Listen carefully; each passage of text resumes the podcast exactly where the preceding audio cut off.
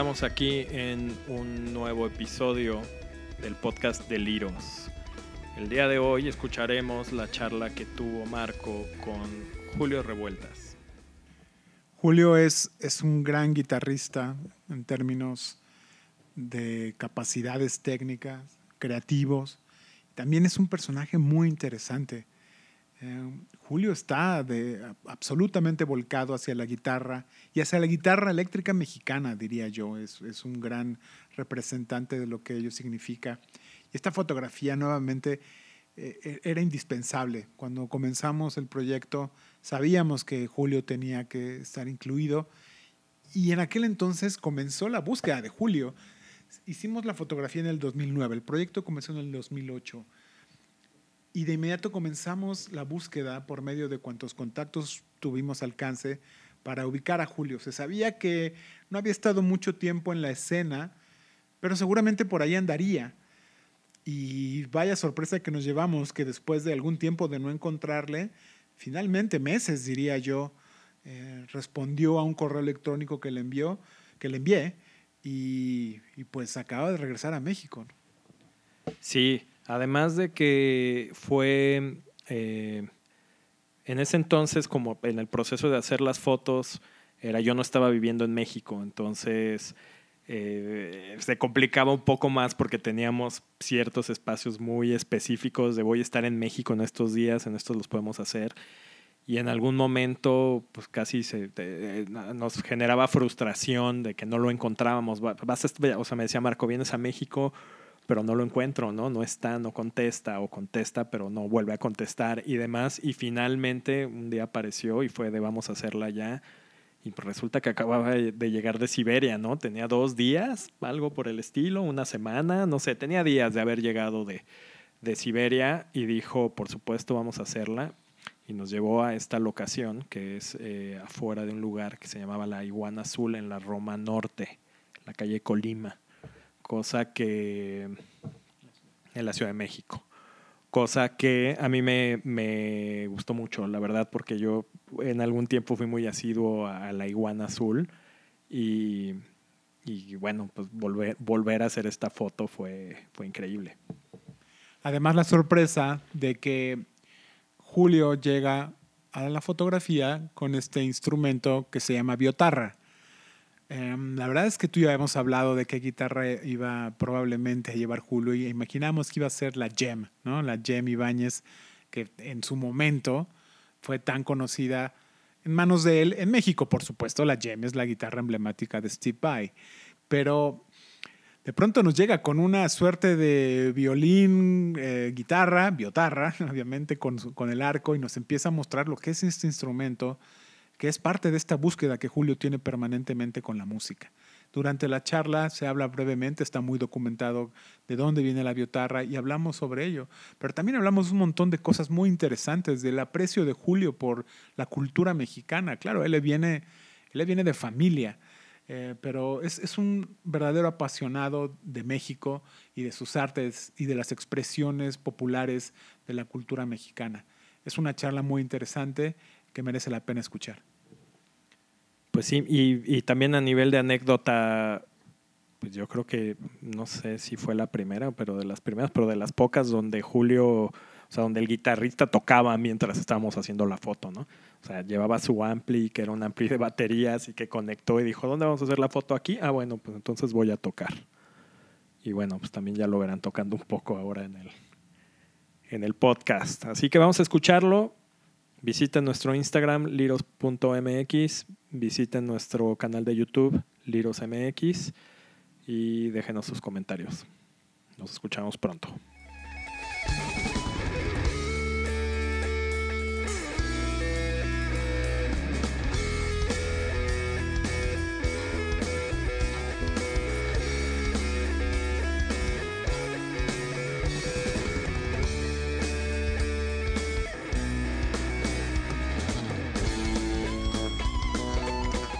Julito, qué gusto verte, carnal. ¿Cómo, cómo estás, hermano?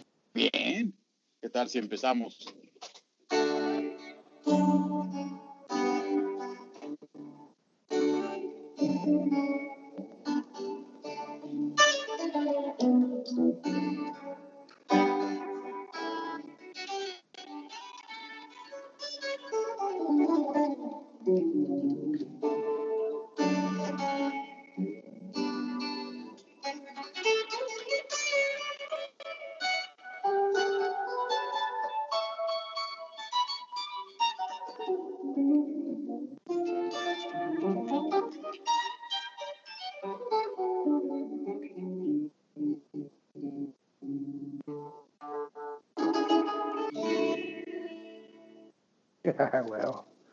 Súper chido, Pulito. Y qué apertura sin tocar, pues, eso no. Está increíble. ¿Qué, escucha, qué, tocaste ahora? ¿Qué, es lo que escuchamos? Bueno, toco cosas que me vienen a la mente. Este, por ejemplo, es este eh, una prueba de Stuart con Jeff Beck que se llama The Train is Coming. El tren está viniendo, algo así. Que alguien nos ayude por ahí. People get ready.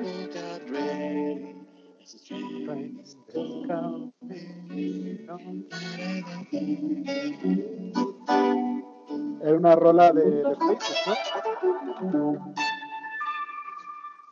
Eh, Rod Stewart. Rod Stewart en la voz, Stewart, la guitarra Ronnie Wood. Cierto.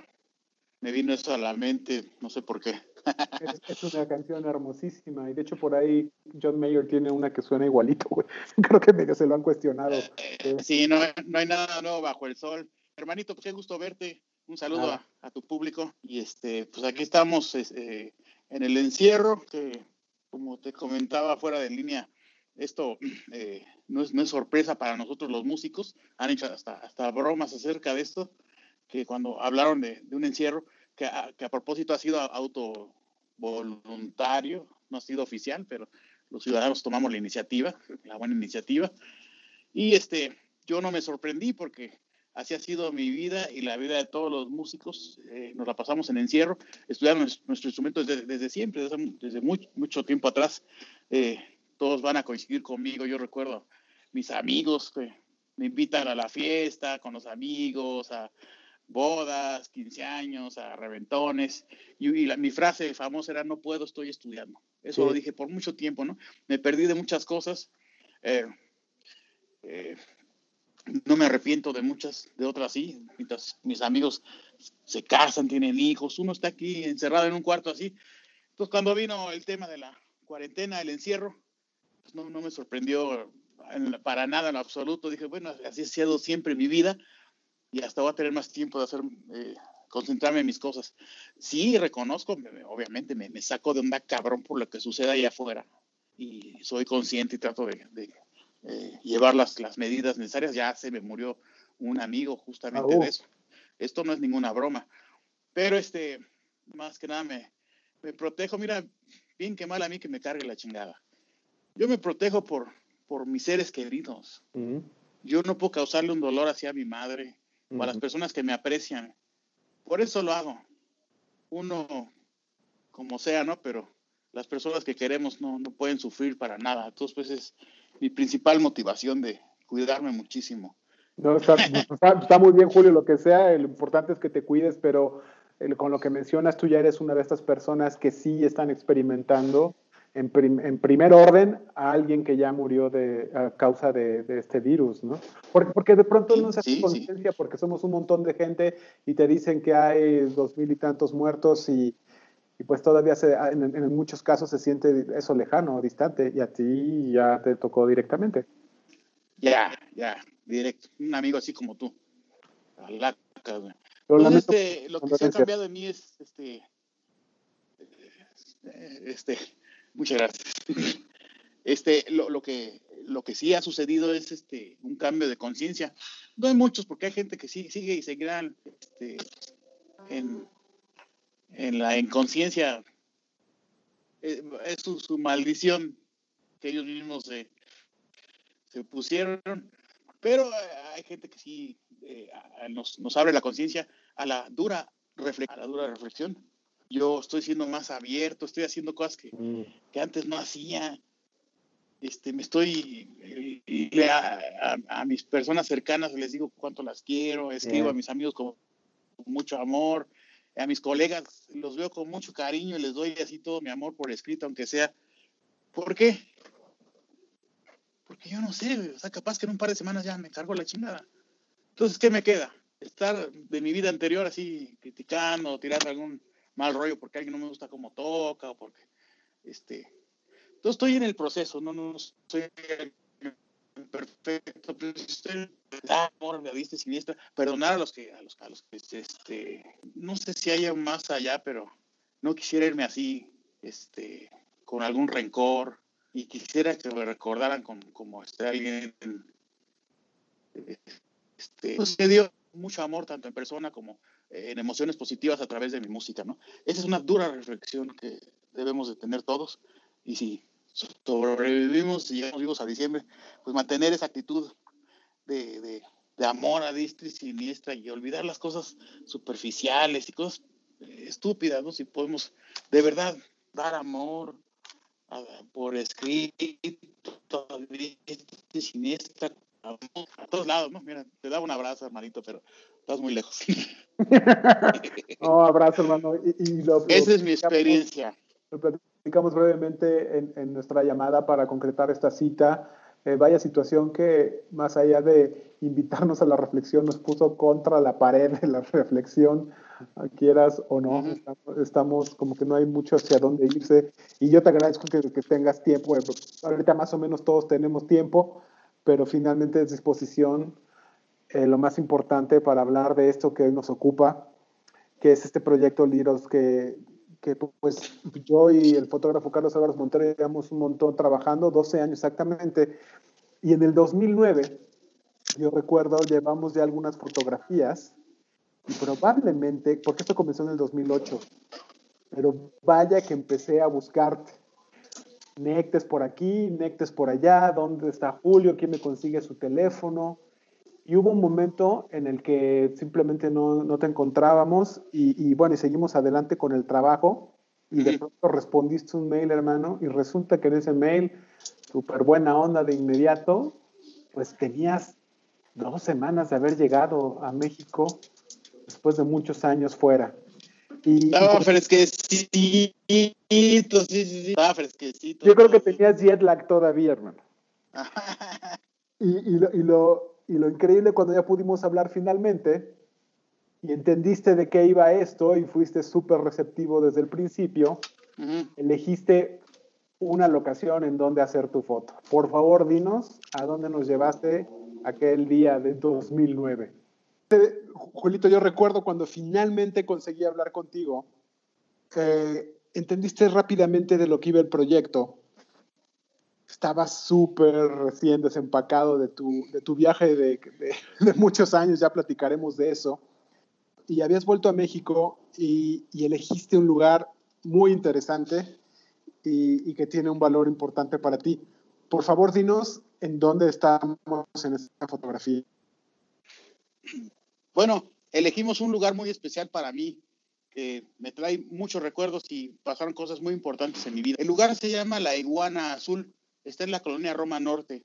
Este, era una, casa antigua de la colonia Roma. Eh, en la parte, en el piso de hasta arriba pasaban cierto tipo de música, más como house, trance, y en la parte de abajo, que era más, este, más general, ya había un DJ poniendo rock, covers de los ochentas y la gente tomando.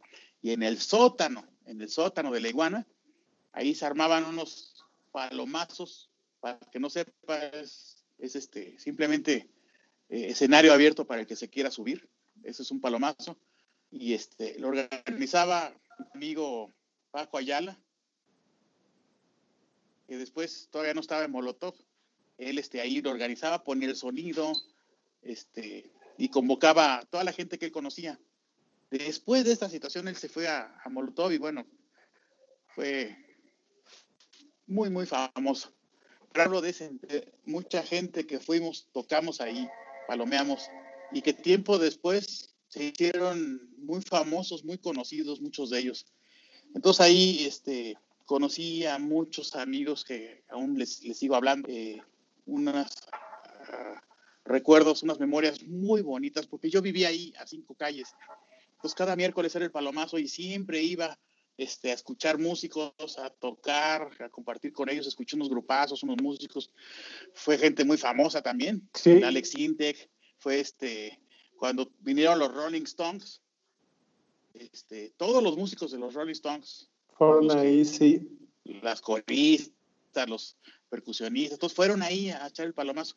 O sea, eso de, de, que acaban un gran show y dicen, bueno, aquí a dónde hay que ir, llévenos a, a un lugar, bueno, llevaban, pues ahí fue famosa, gente que no era famosa. Después hizo, este, pasé grandes, grandes momentos, personas que conocí. Entonces, por eso elegí este, este lugar. Este, fue tal mi impresión e influencia por este lugar que mi segundo disco, un disco que se llama Mi Santa María, uno de mis favoritos, este, este disco Mi Santa María, hay, un, hay una pieza que se llama La Iguana, justamente dedicado a este emblemático lugar para muchos músicos. Y en ese mismo disco, en ese mismo disco hay otra pieza que también está dedicada a ese lugar. Se llama El Sótano. El sótano oh. dedica ya no tanto a la iguana, sino al sótano de ese lugar, que era donde se, se desarrolló todo esto. Una pieza así, este,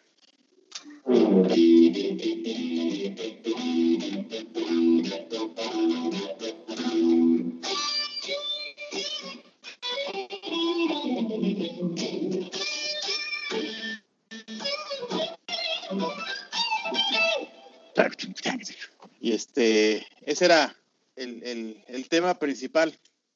No, pues vaya que fue importante la iguana para ti. Dos canciones en un disco es una locura. Y, además con todo lo que dices, Julio, de, personalmente para ti lo que era este lugar, es, es, es importante notar, estamos hablando como en, en, en la ebullición de la, de la cultura alternativa de los noventas en el mundo y la Ciudad de México no era la excepción.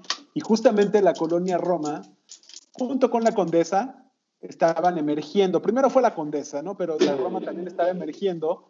Todavía está un poco herida de, del, del, terremoto de 10 años atrás, pero era una colonia que apenas estaban retomando esta vida bohemia que, que bueno, ahora es muy famosa y como bien dices, eh, era donde llevaban a los músicos y donde convergían pues los, las personas que venían de otros países eh, eh, en la ciudad. Entonces era un lugar muy interesante ese de la iguana azul.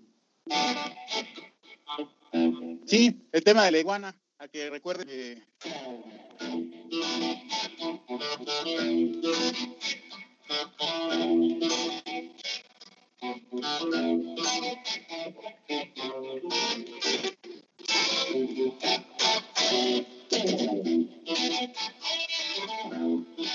Yeah. Yeah. Una, una época en la que... Todavía lo, todavía lo toco y me, me, lleva a ese lugar, porque la música está hecha de, de, emociones y todavía me transporta a ese, a ese lugar. Y de ahí sale la, la, la, foto. Y ahora, bueno, creo que está como está en la foto, está abandonado, no, no lo han retomado, pero meter el ojo simplemente, pues muchos me han de entender esa sensación, ¿no? Meter el ojo en, un lugar donde te trae tantas memorias, tantas memorias, y más uno estando ya más, más viejo, recordar uno cómo era uno y cómo, cómo las traía uno, ¿no? sí, en este, en este proyecto nos ha llevado a muchos lugares similares eh, que ya no está, se han cerrado, incluso se han demolido.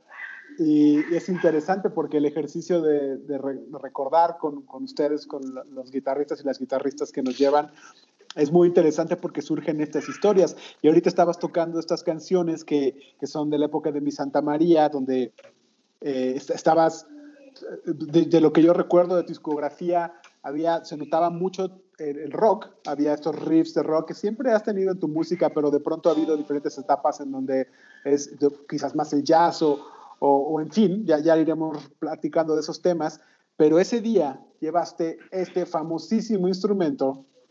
Eh, perdona, ¿quieres decir algo al, respecto de esto que dije? Que estaba, estuve a punto de llevarte a Rocotitlán. Pero, o sea, o sea, no es un lugar solo, solo para mí emblemático, eso, eso no es posible. O sea, te iba a llevar ahí, pero, pero iba a decir, no, pues qué egoísta, pues todo el mundo lo va a llevar acá. Hubiera sido buena idea porque nadie nos ha llevado a Rocotitlán. Imagina, Julio, a estas alturas del proyecto 80 guitarristas, probablemente la mitad son de la Ciudad de México y nadie nos ha llevado a Roco. Y pensé, dije, es que la palabra Rocotitlán, ¿a quién no le trae recuerdos? O sea, de ahí, ahí nació todo lo que vivimos ahora de rock mexicano. Entonces dije, lo, llevo ahí, pero pues no, porque todo el mundo lo va a llevar ahí. Eso pensé, y mira. no, pero, fue muy bueno. Pero ese es otro lugar. Sí. Es otro lugar importantísimo, ¿no? Súper importante y, y, bueno, todavía eso no termina, a pesar de que son tantos ya, eh, no consideramos el proyecto terminado y no descuento que algún día vayamos a dar a, las ruinas de Rocco, lo, lo que sea que queda de, de Rocotitlán. Eh, pensé en llevarte, perdón, perdón, pensé en llevarte a varios lugares que a todos nos trae grandes memorias. Bueno, ya como te comenté, Rocotitlán es uno, pero ¿qué tal si digo la palabra rockstock? Claro. la gente de nuestra edad, digo, no es que estemos rucos, pero somos una generación. ¿Qué tal rockstock? No, no, pues no, no, no, no, no. Si ese lugar hablara, no, no, no, hasta en los camerinos armábamos unos pachangones tremendos, tremendos, y que el piso estaba todo pegajoso de tantas chelas, y quién sabe qué más cosas. Lugares realmente emblemáticos, no solo por los reventones que ahí se armaban, sino porque ahí nació muchos movimientos, mucho del movimiento que ahora este, estamos este, viviendo del rock mexicano ya clásico, ¿no? Y yéndome más atrás, que a mí no me tocó vivir, está, me hablaron mucho de el look que era un lugar clandestino que estaba arriba del Apache 14, allá por Politécnico.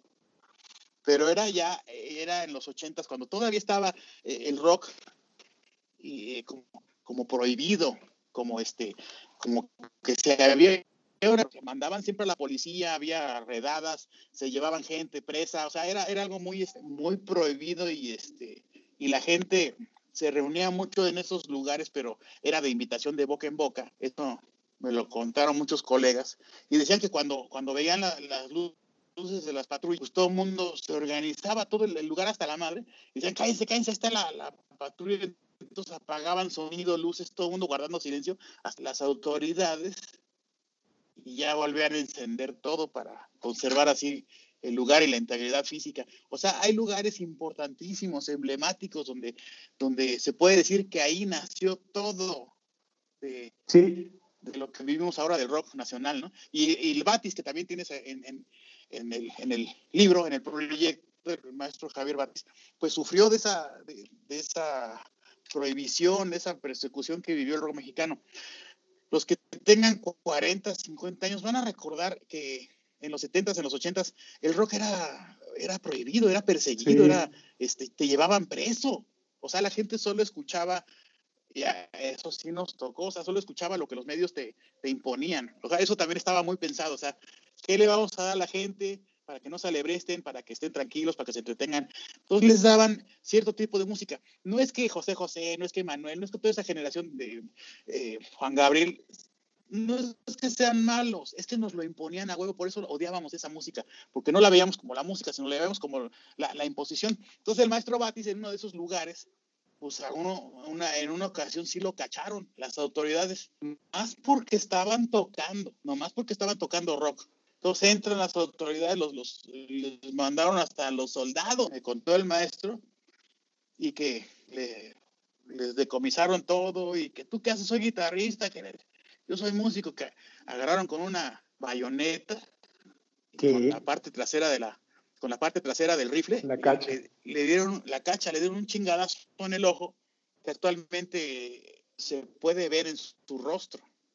Si, ven sus ojos, van a ver este, algo extraño y es, y es eso, esa marca que, que a mí, como su, su, seguidor, como su admirador, me da mucho orgullo porque yo lo veo como un héroe, como un héroe que nos abrió camino para que hoy, para que hoy podamos este, tener lugares podamos escuchar el rock y las nuevas propuestas de, forma libre, de forma, este, o sea, es un héroe que abrió brecha para que podamos ir a tocar a antro sin que nadie nos persiga ni nada. Hay muchos chavos que obviamente ya no valoran, pero ellos son como los héroes de nuestra revolución, ¿no?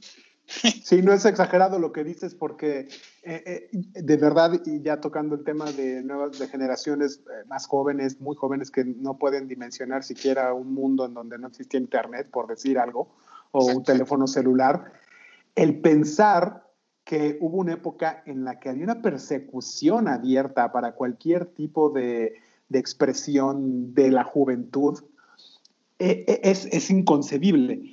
Y esto que estás diciendo, que, que, yo sí también en el contexto de diversas conversaciones le digo, esta conspiración que había entre el Estado ah, totalitario en el que, en el que se vivía, más los medios de comunicación, entiéndase Televisa, y, y lo, que, y lo que pretendían que consumiera la gente joven, em, pues para mantener una mansedumbre, yo diría. O sea, había cosas de muy, muy buena calidad y, obviamente igual que tú no, des, no des, discuto en lo más mínimo la calidad de Juan Gabriel o de José José y, y todos estos artistas de esa época, pero recuerda, por ejemplo, eh, cómo calaba cuando te decían que el ángel del rock era Laureano Brizuela o que la reina del rock era Alejandra Guzmán. Esas, esas cosas para un fan del rock que idolatraba, no, sé, entiendes, a, cualquiera, o sea, un metalero o alguien de rock clásico, que la reina del rock era eh, Janis Joplin, por decir algo, era una verdadera ofensa y por eso había estas estas actitudes de queja hacia eso, que ahorita suenan un poco, son hasta casi inocentonas y, medio, medio bobas, pero en verdad calaba que te dijeran que eso era rock y que te lo impusieran de esa forma, ¿no es así? Claro, y ahorita este, ya no existe nada de eso. Nada. Ahora todos, hasta el artista más grande estaba bajo el jurado del, del monstruo de, de un millón de cabezas, que es el Internet, todos están bajo ese jurado. Pero en aquel entonces sí, eh, mucha música la despreciamos, no por la música, sino porque nos, nos eran impuestos, nos, imponían ese tipo de música. Y ahora, ahora se, por el paso del tiempo, se, uno se entera de, muchas cosas que ni siquiera a nosotros nos tocó vivir. Por ejemplo, a Vándaro, a Vándaro, que lo organizó, que lo organizó fue idea y organización de Luis de Llano. En parte, sí, claro. Sí, sí. En gran parte fue su idea. Pero como se juntó mucha chaviza a escuchar rock, ahora se sabe que, que fueron este, agentes este, encubiertos repartiendo drogas para así tener el, el pretexto de entrar y treparse a varios. ¿eh? Sus estrategias. Qué bochorno, Sus estrategias de inteligencia pero ese es un ejemplo, esto sí existió y es un ejemplo que les quiero decir de que el rock sí fue perseguido y tenemos a nuestros héroes eh, a los que le debemos tocar en un escenario libremente sin, sin temor a nada. O sea, tenemos rock, y rock, patria y libertad. Gracias a nuestros héroes, pues Javier Batiz es uno, el maestro Alejandro Lórez, otro de los héroes que aguantó vara hasta el final, aguantó vara pero, o sea, ahorita lo vemos así famoso y en la televisión, pero él, él era así de, de, que le aventaban a botellas, escupitajos en el escenario.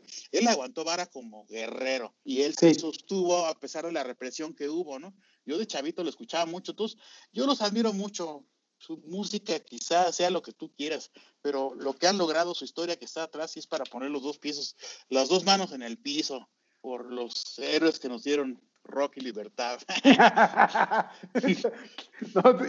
está muy chido lo que dices porque es cierto y nuevamente el ejercicio que estamos haciendo ahora con esto, em, y lo hablaba con Arturo Ibarra, guitarrista de Rostros Ocultos, es justamente para a quien le interesa y esperemos que sea para muchas personas, entiendan que hay una gran historia detrás, que sí hay ciertos hitos en el rock que, son, se conocen, ahí me han oído hablar de, de Avándaro, pero que dimensionen esta realidad que tú estás expresando de que el rock era perseguido, de que era muy difícil para un joven o un chavillo eh, mexicano en los 70s, 80s, por ejemplo, voltear a, mirar a un guitarrista de rock mexicano y verle como un héroe, no digo como, como has expresado, te has expresado de, de, de Javier Batis, pero como no había comunicación, a los niños que les gustaba el rock, pues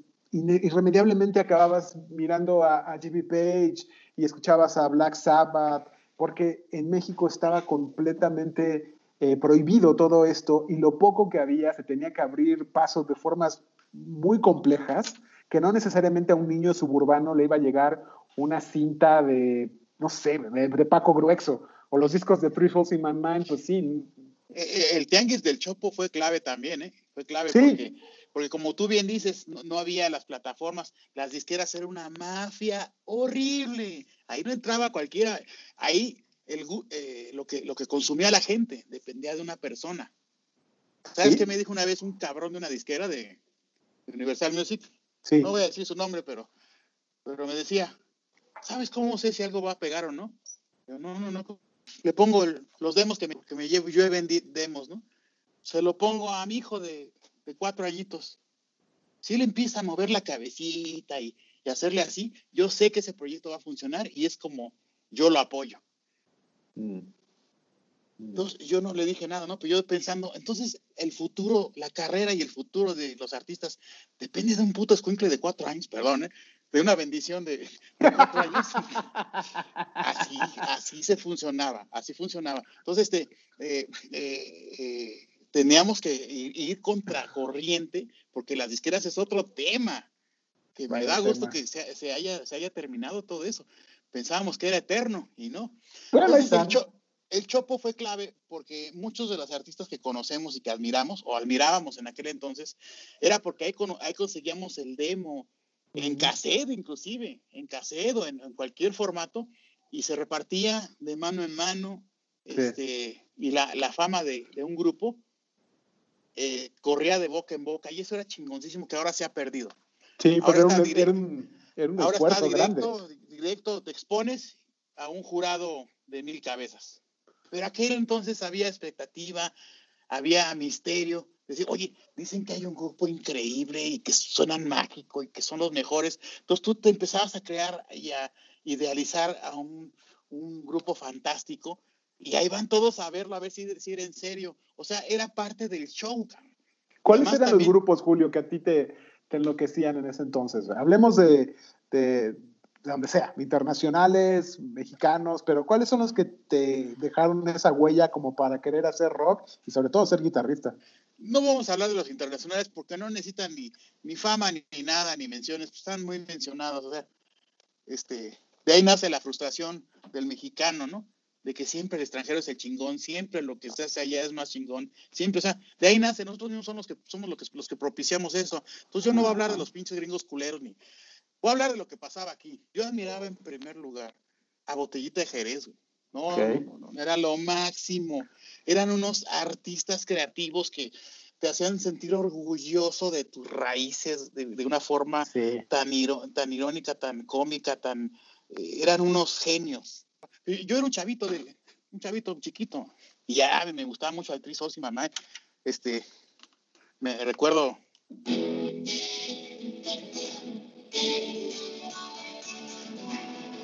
Dedicado al maestro Lora.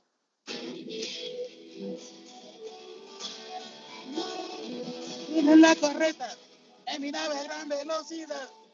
Oye, una cinta en el espera todo lo que da. Es algo clásico, ¿no? O sea, de, bájate del avión, FZ10. No, no, no, me alucinaba con esa rola y mi palomilla de cuates así era lo mismo. Ay, escúchate este rollo. Entonces siempre estuve en ese, en ese era un escuincle, pero siempre estuve así como me ves ahorita, ¿no? Pero ya está el mismo chaleco, yo creo. Y por ejemplo, tu, tu, tu, madre, ¿qué te decía de esa música?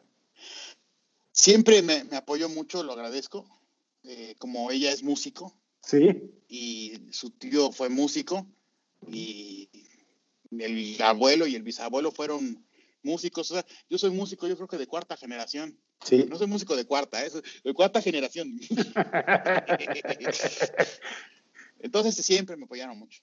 Bueno, hasta, hasta al contrario, me decían, bueno, déjate el pelo, déjate, siempre recibí apoyo. Y bueno, ese es otro, otro tema, ¿no?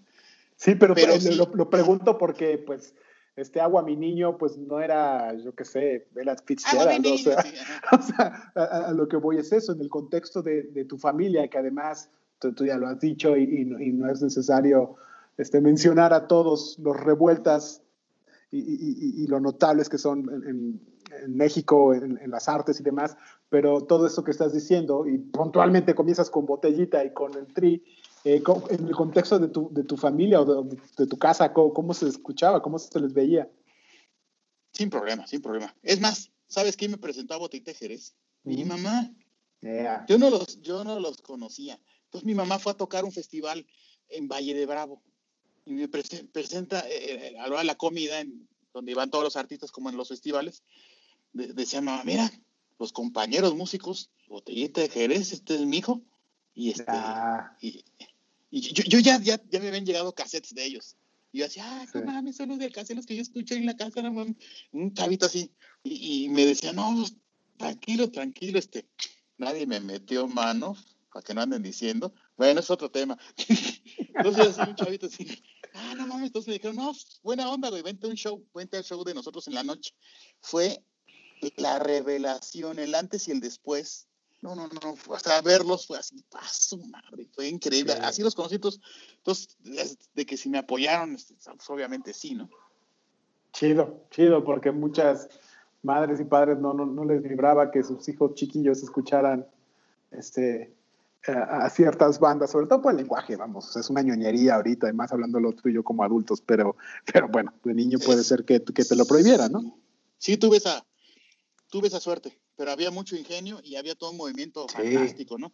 Eh, además, este, escrito también, los grandes escritores de rock,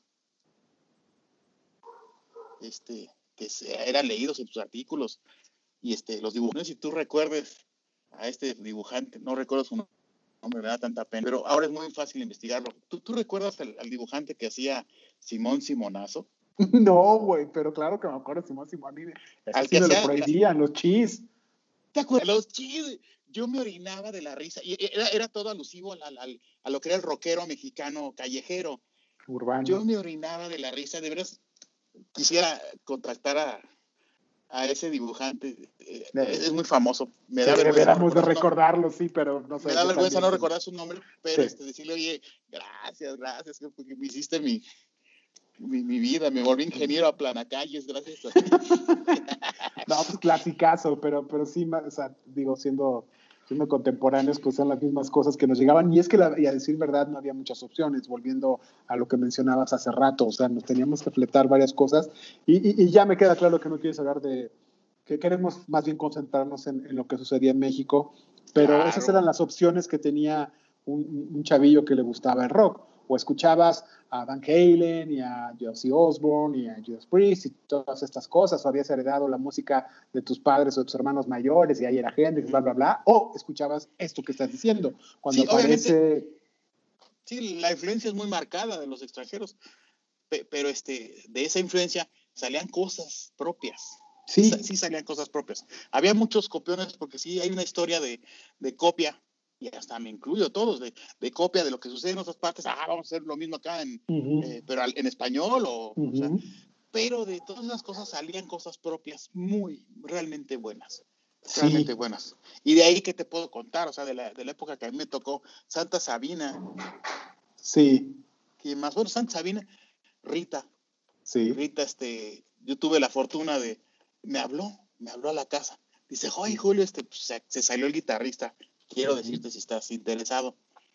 Y yo, Rita, hermosa, de veras aprecio mucho tu invitación, pero es que si ahorita si entro a otro grupo, mi, mi proyecto ya no lo voy a abandonar. Estaba en un punto clave. Que Fue la época de Tierra y Cielo. Exacto. O sea, o sea si hubiera entrado hasta Sabina yo, no habría de Tierra y Cielo, no habría este, mi Santa María, esas cosas, ¿no? Pero este, lo, no pasó nada. Y me, lo quiero presumir de forma personal aquí contigo, Gracias. Nunca lo he Me parece que no, yo no había escuchado eso. Nunca lo he contado, porque, porque es algo que no pasó nada, ¿no? Pero sí, sí, o sea, yo iba a ser el guitarrista de Santa Sabina, seguro, seguro. Y dije, no, Rita, pues es que si no, no voy a sacar nada mío, ¿no? Y este, y bueno, de esa época que nos tocó, ¿quién más recuerda? Café Tacuba cuando... Un poco más adelante, pero sí, por supuesto. No, y, estás, o sea, a ver, volviendo a, Rocco, que, dejó tanta, tal, tal, tal huella. Este, bueno, es que ya estaban todas esas bandas, o sea, están las de rock, entendiéndose rock en tu idioma, eh, pero pues, ¿qué? Estaba Kerigma y. Uh, bla, bla, bla.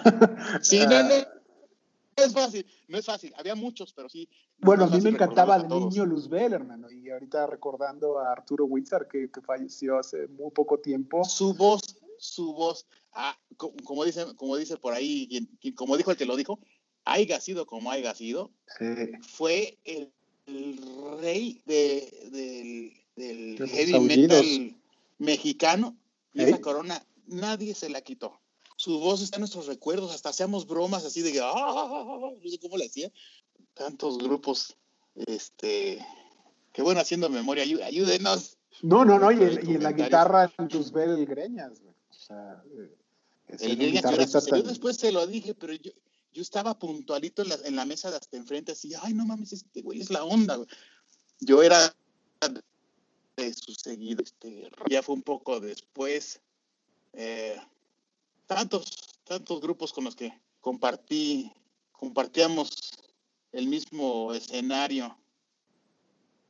Y ya te está, te está corriendo la ardilla, ¿no? Sí, ¿Quiénes? ¿Quiénes? No, no, sí, pues, eh, digo, esas, esas, tocadas que fui de, de niño y, y, nuevamente volviendo a, a, las pocas opciones que tenías, la, el, la, prensa de rock en México era bastante limitada, eran estas revistas muy, pues, pues que tienen todo su encanto en retrospectiva, pero eran muy primitivas desde el punto de vista editorial, entiéndase Conecte, por ejemplo, o, o Sonido todavía se veía un poco mejor, ¿no? Pero Conecte, pero eso es, es el encanto. O sea, quien sea, quien, quien, tenga Conecte seguramente las puedes encontrar todavía en el Chopo.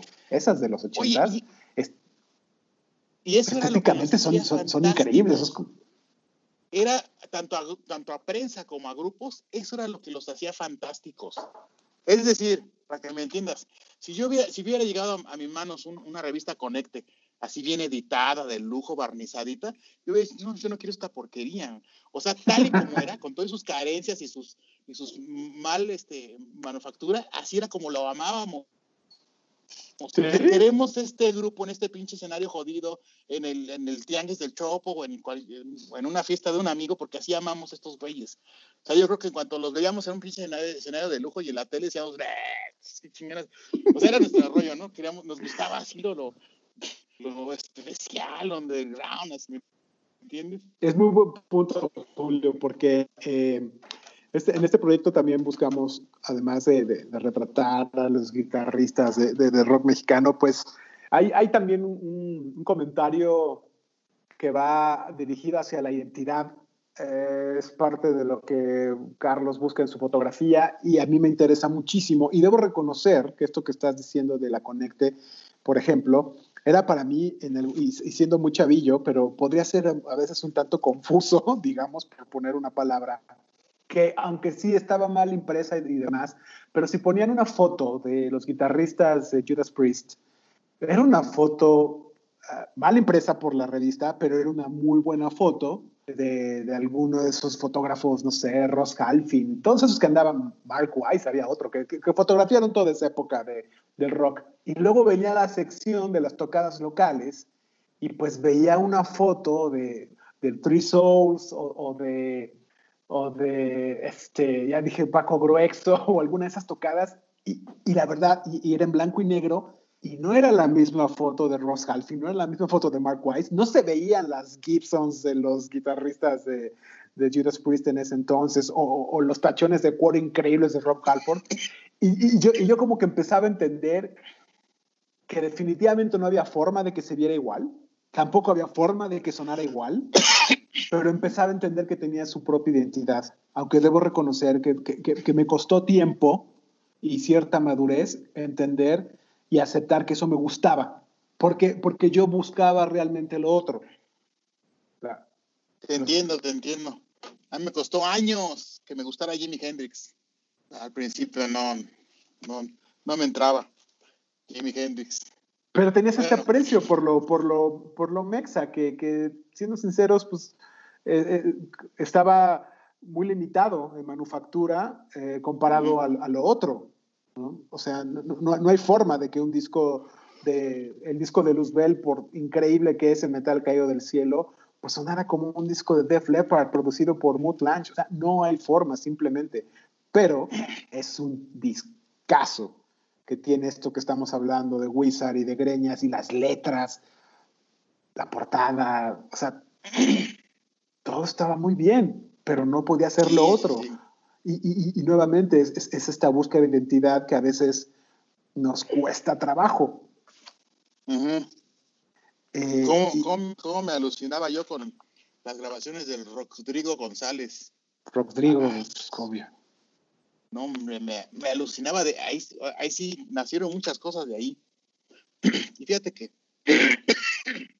iba a la casa de mamá a tocarnos, ahí sí medíamos no más de un metro. iba a tocarnos a, a mi, hermana y a mí. La guitarra no era de esas ondas. Entonces, y llegaba y se ponía a tocar así sus rolas. y este, y hasta llegábamos a ir a, su departamento, nosotros muy niños. Yo Oh. no supe quién era, yo no supe quién era, yo, yo se me hacía un tipo tan agradable que nos hacía reír, nos, nos hacía imaginar cosas con sus, con sus canciones. Y ya después pasan muchos años, muchos años, y yo me hago fanático de Rodrigo González y compro sus discos y todo. Y, y luego mi mamá me dice, oye, ese artista que estás escuchando, ¿ya no te acuerdas de él? Yo, ¿cómo que voy a acordar del maestro? Dice, pues es el que iba a la casa, el que se trepaba ahí con la guitarra. Y yo, no mames, que era él, no mames. Ah. Entonces, este, sí, nos iba a tocar, lo conocimos, pero no sabíamos que era él. Sí, sí. Y menos siendo tan niños. O sea, se me hacía un chavo tan agradable que nos iba a tocar todas las piezas. Pero muchos, muchos años después. Pero muchos, hasta hace poco. Mi mamá me dijo, oye, pues eso que estás escuchando, pues que no te acuerdas. Decía, ustedes siendo niños iba, sacaba la guitarra y un día hasta se voló la, se, se saltó la barra porque no, no, este, eh, no, no escuchábamos el timbre y se brincó y se fue hasta la casa y nos tocó. Y, y dije, ah, no mames, que era ¡Wow! Era Rod- o sea, Sí. tuviste en tu casa Tuve- a Rodrigo cantándote sus rolas. Sí, sí, sí, claro que sí, claro que sí. Yo, yo era un niño de un metro no- yo no, no sabía que era él. Pero dije, mamá, no mames, que eres güey?". Bueno, a mamá no le hablo así. Digo, madre, caray, qué sorpresa. Hasta acento como española me hiciste, Madre, güey, qué historia, Julio. Eso, eso está increíble. O sea, es- Sí, sí, Ro- Rodrigo es rock. Rodrigo es de las leyendas que tenemos. Importantísimo. Sí, ahí está. Ahí está. Una prueba de rock mexicano. Que, a ver, tú dime, amigo. Que, que Rodrigo quiso copiarla a no sé quién, no se parece mi madre. No, no, no, Ese no, no. Me- rock mexicano. Da mucho Sí. orgullo. No es, que- no es que sea, no es que sea nacionalista, pero este creo que podemos ser autosuficientes Sí, en cuanto a influencias. Todos somos parte de una evolución, pero se al copiar. Y yo he caído en eso, no se me dejen venir. Ya conozco a los a mis también, yo también. te tocó, una época en la que te tocó fierro por, por, por eso que estás diciendo. Y, y- y vamos, Sí, yo- para mí era increíble verte cu- cuando saliste y tu imagen y la gem. O sea, hermano, más allá de que se haya dicho lo que se haya dicho, eh, a mí me parecía fantástico que estuvieras ahí así tocando ese, ese nivel de guitarra. ¿por qué crees que la vendí? ¿Por qué? porque estaba cansado de que, ay, que Steve va para acá, Steve va para allá, Sí. Steve que no sé qué, yo, ya, chale. Es más, yo, yo mismo, yo mismo veo a- en un escenario a alguien con una Jen y nada más le hago así, mira, los ojos de huevito cocido, decir, ay, ya sé lo que va a hacer, hombre. Y este, sí, sí, sí, yo caí en eso y, y, y no tiene nada de malo, o sea, somos parte de una evolución. No, que no descubrir tu, tiene pro- nada de tu malo. propio descubrir tu propio camino es bien difícil, es bien difícil. Ya cuando dices, ah, voy por aquí y por aquí, ya no creo que nadie me, me pueda hallar por dónde, ¿no? Ya, pero cuando sucede eso, ya, ya estás muy, muy viejo, ya, ya mi, mi, mi virtuosismo ya no está como antes. Yo ya no me desplazo como cuando era un chamaco de 18, güey. No, hombre, me devoraba la pinche guitarra, güey. Y no había quien se me ponía, se pusiera enfrente así. Ujú. Eh, o sea, estudiaba mucho, estudiaba mucho. Sí. Pero ahora ya todo eso se acabó. Todo eso se acabó, hay que reconocerlo. Ya no toco a esa velocidad ni cagando, ya no hago los trucos que hacía. Es más, ahora hay guitarristas impresionantes que ni yo estudiando 15 horas diarias otra vez lograría Sí. igualar a los guitarristas que hay actualmente, ¿no? Sí, sí, sí. Sí, es, es, Lo es- único es que- es impresionante único que. Sí, sí, sí. encontrar, perdón, un- una cadena de en YouTube de, de- de guitarristas que se ve que están en casa, no, no necesariamente son célebres, eh, pero están en sus casas grabándose y hacen unas cosas que realmente desafían ya así como la, el- la, la mente y, Y hasta y- con los 10 dedos tocando a mil por hora, así dices, ah, instrumentos de no sé cuántas cuerdas, o sea, todo eso es fascinante, eh, hablando de evolución y como dices, y, pero, pero entiendo. Y la guitarra entiendo. está, la guitarra está más presente que nunca en, en México, más presente que jamás. O sea, Ah, ¿sí? hay sobrepoblación, hay sobrepoblación de guitarristas, hay movimientos guitarrísticos, hay sitios, hay ya cualquier cabrón tiene una guitarra eléctrica en su casa y la toca bien. Bueno, entonces deja tú los desconocidos que suben videos a YouTube que se devoran el mástil así, su puta madre. Sí. Pero sucede una cosa, sucede una cosa. Resulta Sí. que nadie compone. Eso. Resulta que nadie, nadie compone. Tocan bien pinche rápido, ponen sus pistas y la que sea, pero nadie, nadie compone, nadie hace música. Nadie hace música. Nada más día y noche sus escalas a 32 avos y ya. Ya. A su madre. Pero así que digas, ah, está tocando una rolita, una composición que, que yo voy a disfrutar. Sí. que ese es el fenómeno que se está dando ahora. Están sacando toda esa, todo eso que no pudieron hacer en años. Así ya soy muy bueno. Pero así que digas, alguien compone bien chingón. Esa rola vale más que, que si el güey es bueno o malo. Sí, casi no hay, casi no hay.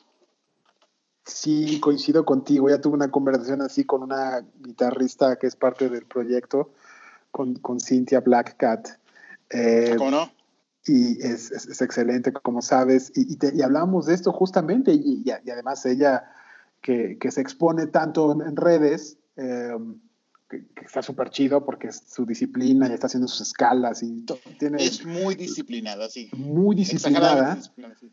Y, y lo cual es fantástico, ¿no? O sea, por, porque obviamente hay que estar tocando y tocando y tocando, pero sí, ella, ella, como está publicando constantemente esto, se expone a, a eso, a, a la competencia de quién es más rápido y todo esto, y, y tocábamos ese tema sobre dónde queda la musicalidad, y ya no se diga el hacer una canción. Que por cierto, no hacemos canciones, según yo, hacemos temas. Eh, A mí me gusta decirles temas. Piezas. Sí, sí, sí, sí, Es que bien, ca- piezas, sí. Canción lleva Correcto, sí. la voz humana, ¿no? Sí, sí, sí, co- co- correcto. Es, es, Todos los guitarristas solemos tocar siempre música así instrumental, sin voz, ¿viste? Loco.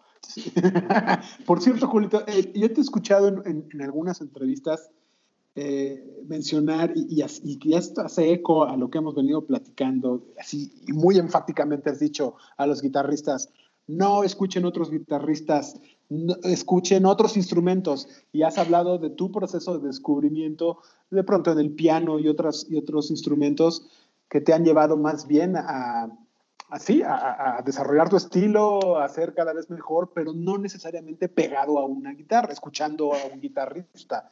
Eh, y, eso me parece súper interesante porque también te he escuchado hablar de cómo escuchas a la naturaleza. Te, eh, te- te- he escuchado decir que es la música eterna. Eso me parece un, un punto de exploración, primero inagotable. No hay, no hay forma de, no escuchar si, hay, si tienes atención y el oído para hacerlo, y no solo es estos oídos, en la naturaleza, eh, la música. ¿Qué has encontrado tú ahí y cómo se está canalizando en, en el trabajo que estás haciendo actualmente?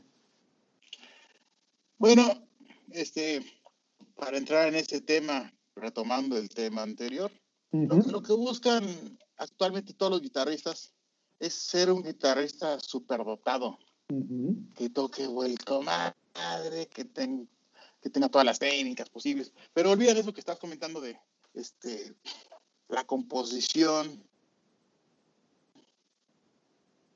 y el... No quisiera hablar mucho de esto, porque tiene, hay, un, hay un sobrepoblación de guitarristas impresionante. Entonces, lo, lo que me estabas comentando ahorita, lo que yo llamo la música eterna que tú alguna vez escuchaste, es tan sencillo como esto. Si sales a, a un bosque y te concentras en, en los sonidos de los pájaros, los grillos, el viento, eso es para mí, si te conectas, es una música perfecta tan relajante que jamás se repite, jamás, y puede estar, a eso me refiero, puede estar eternamente, o bueno, hasta lo que es, o, o hasta, hasta sonidos caóticos, si sales a- arriba de un puente y escuchas el pasar de los autos, los claxons, todo ese sonido, si cierras tus ojos, porque la música es invisible, invisible, no es como la pintura, ¿no? No aquí, aquí solo escuchas sonido, fíjate, la música es invisible, los sonidos son invisibles, entonces te subes a un, a un bajo puente, a un puente, hasta el caos, si te conectas, puede ser cierto tipo de música, música caótica, pero es una música así que no se repite. Y puede ser fuente de inspiración para una creación propia, ¿no? Es decir, eh, he estado aprendiendo a, a- a leer el- música de, la, de las experiencias de vida Y creo que la mejor escuela de música es la vida misma. ¿Cómo vas a poder tocar una rola con sentimiento si nunca te han roto el corazón, si nunca te han mandado a la chingada, si nunca te has dicho te amo, si nunca has vivido un romance, un, este, una experiencia fuerte, un, ¿cómo vas a hacer un, un solo sentido, una pieza así con muchos sentidos si no has vivido algo así que te cale?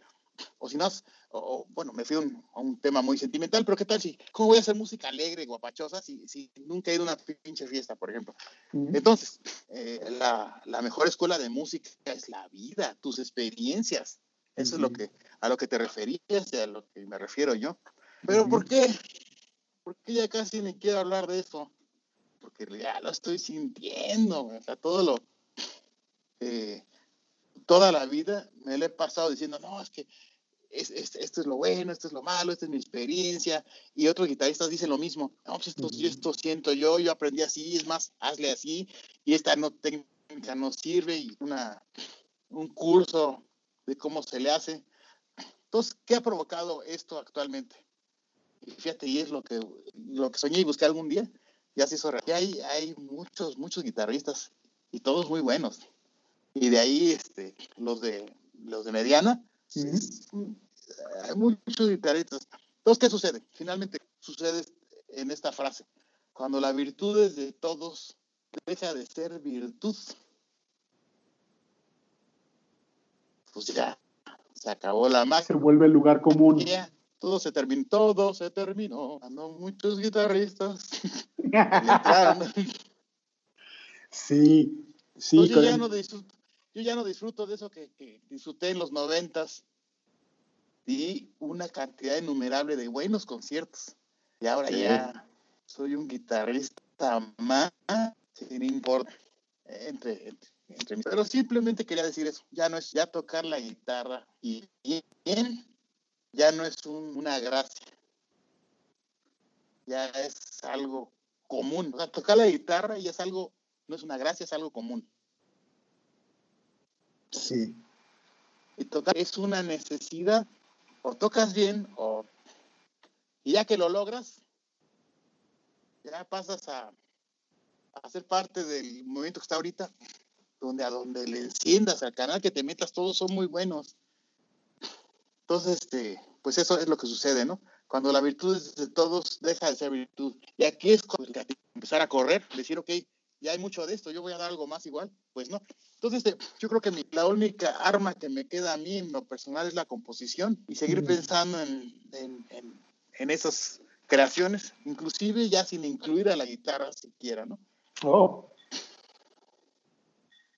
Vaya, y, de hecho, bueno, eh, volviendo al porqué de la foto, una cosa muy importante que fue una evolución para ti musical ese es el instrumento con el que apareces, que es la famosísima biotarra que, que todos conocemos y has explicado en innumerables ocasiones la historia y, demás, y realmente no tenemos por qué concentrarnos ahí, si, si, así, lo, si así lo quieres.